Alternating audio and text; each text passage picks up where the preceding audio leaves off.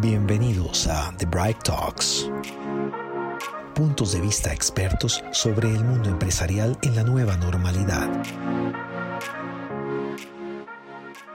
Hola, le doy la bienvenida a este cuarto episodio de The Bright Talks de Mercer, en el que tenemos una invitada especial, en este caso a Lucina Castanglino, quien lleva más de dos años con un fuerte conocimiento de la industria de energía en Mercer Argentina. Lu, para mí es un placer tenerte con nosotros en este nuevo episodio y compartir este espacio que cada día tiene mucho más adeptos conectados. Hola Juli, muchas gracias por la presentación y, la bienvenida. Realmente para mí es un placer estar con vos y con cada una de las personas que, que nos está escuchando, compartiendo este espacio que en este año que ha sido tan desafiante para todos y sobre todo de tanto impacto para lo que ha sido, para lo que es la industria de energía, ¿no? La industria de energía en los últimos meses ha tenido un impacto muy importante por la situación actual y esto obviamente ha impactado desde los resultados financieros hasta la gestión del talento. Entendiendo este contexto, me gustaría que arranquemos contándole a los clientes, Lu, ¿cómo has visto el comportamiento de la industria en el 2020? Muchas gracias, Juli. Sin dudas, este ha sido un año muy, muy desafiante para todos.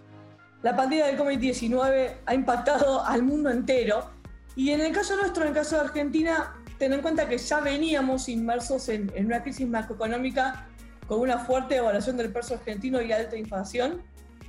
A esto se ha sumado que este 2020 ha sido un año donde el precio del barril ha llegado a números nunca antes vistos, digamos, negativos por primera vez en la historia. Y a esto también se le suman algunos aspectos internos propios de Argentina, como ser el control del precio de la nafta o gasolina, como, como le llaman ustedes, y todo esto, como te imaginarás, ha impactado profundamente y afectado a la industria de energía en Argentina. Pero a pesar de esta situación, la realidad es que estamos muy, muy contentos con la participación que hemos tenido este año en nuestro suplemento de energía. Hoy la industria de energía representa un 9,8% de, de, de nuestra TRS, nuestra TRS, nuestra encuesta de mercado general, hemos crecido respecto al 2019, lo cual muestra, realmente muestra una consolidación eh, de Mercer en el mercado de energía que comenzamos con el lanzamiento de nuestro suplemento el año pasado. La realidad es que hoy contamos con 42 empresas que participan del suplemento. Esto implica un, un 14% más del año pasado. La particularidad que también tenemos y que me parece interesante remarcar eh, es que la gran mayoría, estás hablando de casi un 60%, son empresas matrices, son empresas argentinas y un 43% subsidiaria. Tenemos más de 8.300 incumbentes, esto implicó también un incremento del 17%, estamos muy contentos con eso, un promedio de ventas netas de 857 millones y más de 130 puestos con muestra con dato en nuestro suplemento. Ahora bien, también me parece interesante remarcar que Argentina es un país muy grande, eh, que las, las posiciones que nos han reportado no solamente están en Buenos Aires o Capital Federal, como es la mayoría seguramente de otras industrias y de la TRS en general, sino que el suplemento tiene la particularidad de tener una representación de Neuquén con Vaca Muerta, de Chubut. Eso también es súper importante y un 69% de, los eh, incumbentes reportados se encuentran dentro del convenio, así que también vamos abarcando este mundo. Pero bueno, volviendo al punto que, te mencionaba hace un momento en relación al impacto del COVID-19, Juli, la realidad es que la industria de energía ha sido una de las más afectadas por la pandemia. Y obviamente esto ha repercutido muchísimo en, las pautas salariales que tenían planificadas las empresas para este año. Ha producido un gran cambio entre lo que las empresas proyectaban al principio de año y lo que efectivamente otorgaron en lo que va del año y lo que planean otorgar en lo que resta del año. Para que te des una idea, eh, Juli, nosotros en distintas encuestas Spot que fuimos relevando en el año, empezamos antes de la pandemia, antes del lockdown en Argentina, en marzo, las empresas de energía de oil and gas nos estaban, eh, nos estaban proyectando en marzo un 45% de incremento salarial para el año, de pauta salarial para el año. Bueno, en octubre eso bajó un 27. Así que me parece importantísimo tenerlo como muy presente para que realmente se mida este impacto ¿no? Eh, que hemos sufrido aquí en Argentina. En el caso de ustedes, Julio, en Colombia, ¿cómo has visto el comportamiento de la industria en este 2020?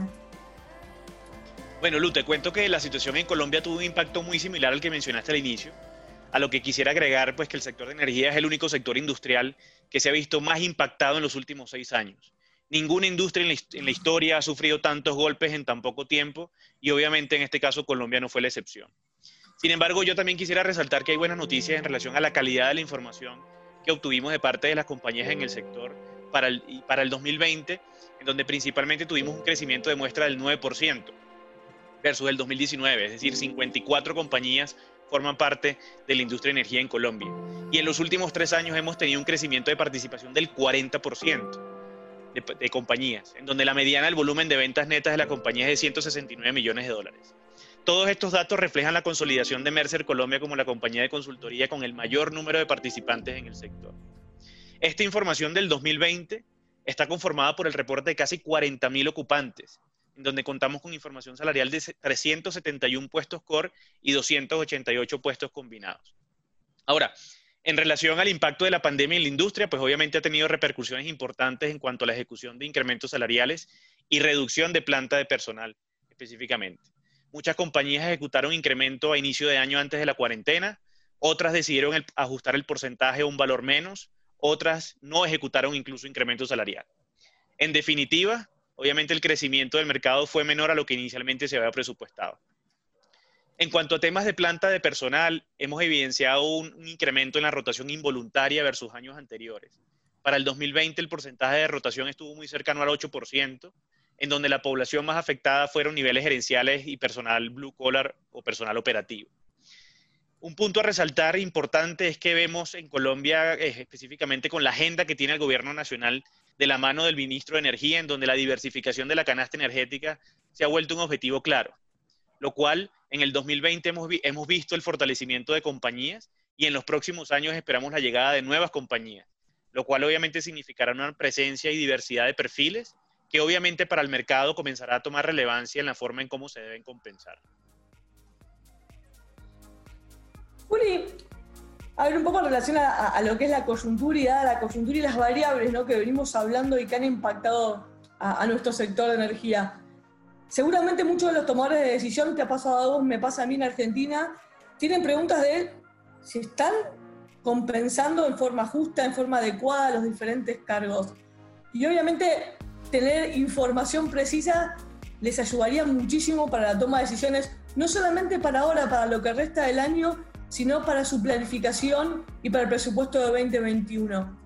Cuéntanos, Julio, ¿cuáles son los cargos más críticos de la industria ¿Cómo, y cómo están pagados? Excelente pregunta, Lu. Eh, en el caso de Colombia, hay que tener en cuenta que el mercado de energía históricamente ha venido con un comportamiento más agresivo en términos de salario y de compensación total que el mercado general. Generalmente ese comportamiento se evidencia en que el mercado de energía es un 20 un 30% más agresivo que el mercado general.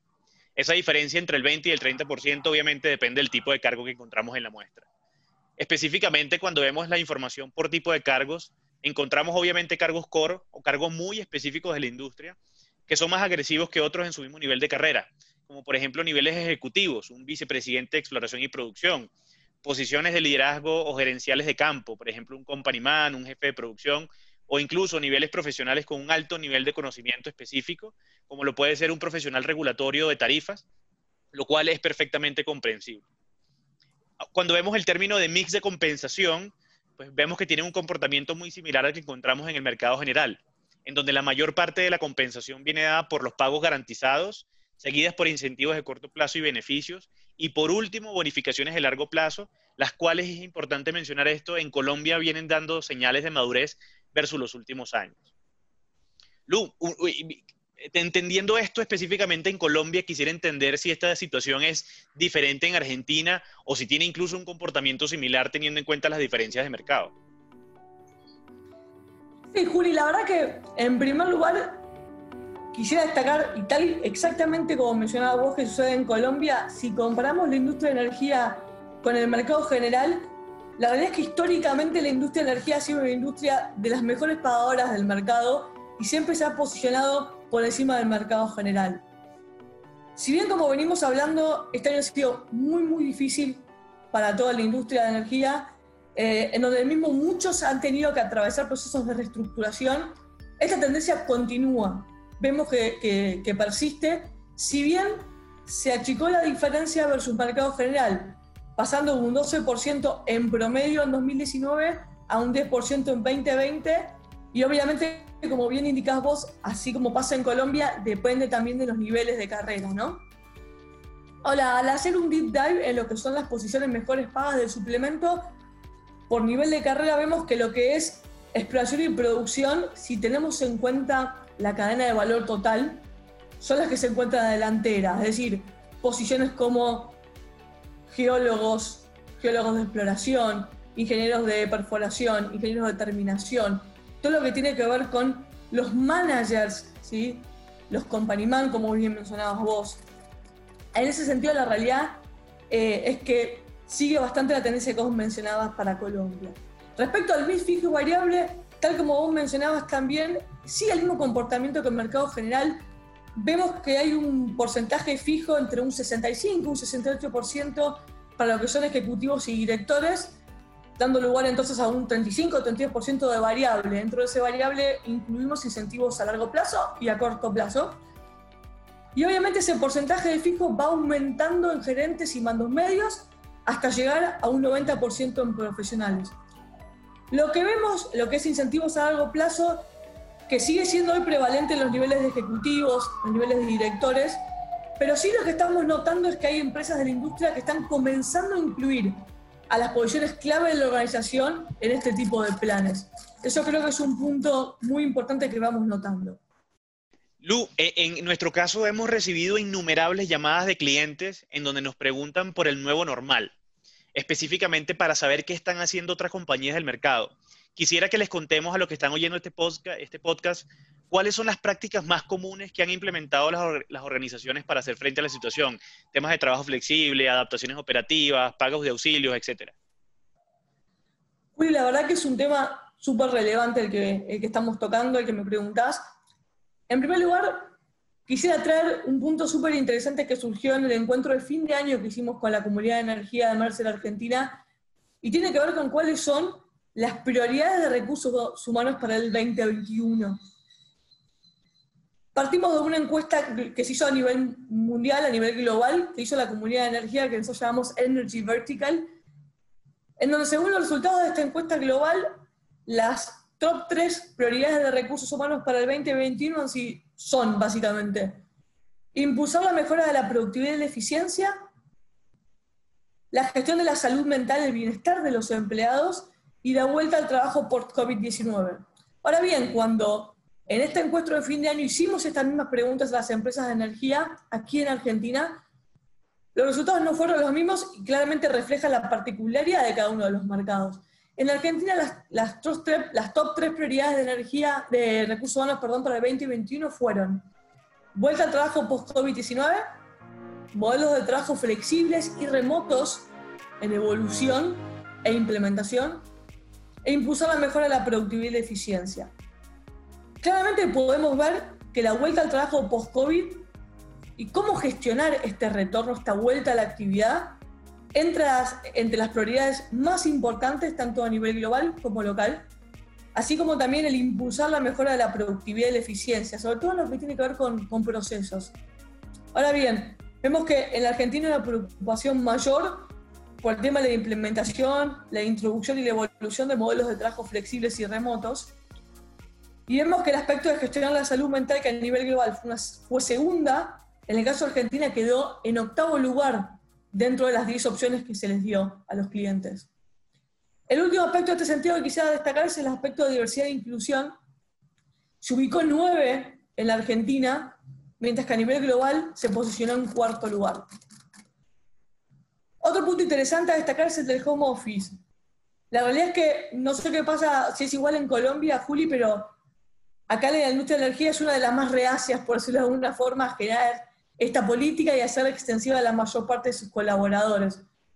Sin duda hoy la pandemia ha forzado de alguna manera que esta práctica se lleve adelante y ha demostrado que, por supuesto, con orden y planificación se puede trabajar con esta modalidad. Esto hizo que la prevalencia de home office haya mejorado un 13% respecto al año anterior, Hoy tenemos un 29% de las empresas de energía que otorgan home office y un 71% que no. Pero aún la industria de energía se encuentra un 17% por debajo de la prevalencia del mercado general. Por tanto, como verás, hay mucho camino por recorrer, no solo en lo que se refiere a home office, sino a lo que es flexibilidad laboral en general.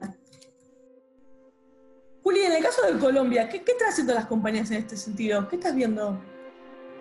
Bueno, Lu, te cuento que en Colombia las prioridades que hemos venido conversando con nuestros clientes, con los que tenemos una relación muy cercana, no son muy distantes a lo que se eh, obtuvo en el resultado de la encuesta global y principalmente van asociadas a la implementación de prácticas para el regreso a las oficinas o incluso a la operación, ya que obviamente este es el punto clave para poder asegurar a los empleados condiciones seguras. Obviamente esto viene dado en relación a la encuesta eh, global, pues obviamente al igual que la búsqueda de mejoras en procesos para aumentar la productividad varias compañías están evaluando temas de digitalización y automatización de procesos. Y obviamente todo el tema digital, al igual que todo lo asociado a la seguridad del mismo, toma una relevancia cada día más importante. En cuanto a las prácticas que hemos visto, el 67% de las compañías implementaron un esquema de flexibilidad laboral u política de trabajo remoto para garantizar obviamente la continuidad de la operación. Es interesante porque el 20% de las compañías aseguró que la productividad de sus empleados aumentó. Y esto, al igual que tú lo mencionaste, previo a la pandemia, era impensable en el sector específicamente de energía. Hemos visto que varias compañías también están implementando subsidios, otorgamiento de herramientas de trabajo y principalmente garantizan, aunque suena obvio, laptop, celular, cursos o incluso ayudas en línea para los empleados, muebles de oficina y en algunos casos auxilios de, gastos para el pago de servicios públicos o conectividad. Lu, ahora para finalizar, no quiero dejar pasar esta excelente oportunidad que tengo contigo para poder hacer un zoom específicamente a cada uno de los temas que, ven, que estamos viendo más en boga y que están en las agendas de los principales ejecutivos de las compañías, y es específicamente lo que tiene que ver con diversidad e inclusión. Y acá principalmente quisiera que focalicemos un poco en términos de equidad de género, y aún más sabiendo que específicamente tenemos a nivel de América Latina un largo camino por recorrer quisiera preguntarte cómo ves que está la presencia de género en temas de distribución poblacional y diferencias de pago en Argentina. Bueno, Juli, sin duda, acá en Argentina es uno de los temas que, más hablamos con la comunidad de energía, ya que de hecho vemos que hay una área de mejora importante. La industria sigue siendo liderada mayormente por hombres. De hecho, de nuestra muestra de directores del suplemento de energía, donde tenemos las posiciones core de la industria, en lo que es directores un 100% es hombres, y en el caso de gerentes senior solo un 3% de mujeres llega a estos niveles y no las, han reportado en estos niveles. Pero creo que el issue no está solo ahí, sino que se puede observar en todos los niveles de carrera. A nivel general estamos hablando de un 93% de hombres, un 7% de mujeres en las posiciones de energía reportadas en nuestro suplemento. Por supuesto, esto se traduce en una brecha o gap salarial que existe entre hombres y mujeres, no solo en el caso de llegar a la misma posición, sino fundamentalmente una diferencia de producto del propio techo escrital, como se llama, que impide llegar a las mujeres a posiciones de liderazgo y toma de decisión en la industria. Creo que acá el punto fundamental, Juli, es generar conciencia y ser realistas en cada una de las empresas y que haya una verdadera coherencia entre lo que se dice que hace, lo que dicen que hace y lo que realmente hacen para ir reduciendo esta brecha de manera que efectivamente suceda. Esto lo vemos reflejado en lo que nos han respondido las empresas en nuestra última encuesta Spot, justo tocamos este punto, y hay algunos temas interesantes en esto que decíamos, lo que dicen y lo que hacen. Fíjate que cuando preguntamos si la, diversidad e inclusión forma parte de los valores corporativos, el, 76, el 72% de las empresas de energía nos dijo que sí y un 28% que no. Pero cuando vamos a mercado general, es básicamente un 86% que nos dijo que sí. Fíjate esa diferencia, ¿no? Cuando hablamos de si la paridad de género es un tema que está presente en la agenda de las compañías hoy, en energía nos dijeron 62% que sí, que está en la agenda. En mercado general un 71%. Y si bien está en la agenda, ¿no? Cuando preguntamos si tienen identificadas la existencia de una brecha salarial entre hombres y mujeres, un 34% solamente nos dijo que sí. Entonces, me parece que eso es fundamental, empezar a generar esta conciencia y ser realistas como para poder hacer acciones concretas para poder reducir este gap. Ahora, Juli, coméntame vos, ¿cómo está esto en Colombia? Bueno, Lu, en el caso de Colombia hemos evidenciado una mejora en este tópico, cada día obviamente más importante y relevante para las compañías. Para que tengas una idea, y, y todos nuestros oyentes que tengan una idea, en nuestra base de datos del sector, el 75% de la población reportada son hombres y el 25% son mujeres. Cuando comparamos estas cifras con, con, cifras de la OIT, vemos que son comparables específicamente en términos de proporción. En Colombia evidenciamos una presencia importante de mujeres liderando a compañías grandes del sector, ocupando puestos ejecutivos, las cuales en su compañía han mostrado resultados interesantes de crecimiento versus años anteriores. Como referencia te pongo rápidamente, esto a diferencia de Ecuador, en donde la información que reportaron las compañías que forman parte de nuestra base de datos, por ejemplo, no muestran mujeres en cargos ejecutivos en el sector. Este obviamente es un dato muy relevante que contrasta radicalmente contra lo que hemos venido evidenciando en Colombia como una mejora. Adicionalmente, quisiera comentarte que es que el gobierno nacional ha venido trabajando en temas de certificación de compañías bajo un sello de equidad laboral llamado Equipares, donde específicamente se reconocen a las compañías que tienen una implementación efectiva en términos de igualdad de género. Para darte una idea de esta evolución, este año hubo, varias compañías del sector que fueron premiadas con este galardón específicamente. Y una referencia adicional, cuando realizamos la comparación de datos por segmento del sector de oil and gas, encontramos que en el Down hay mayor presencia de género femenino por la diversidad de funciones de retail asociadas al segmento. Un dato importante que quiero resaltar antes de concluir es que en términos de, salario anual encontramos una diferencia entre el salario de hombres y mujeres, en donde la menor brecha la encontramos en cargos gerenciales, en donde los hombres ganan un 5.6 más que las mujeres.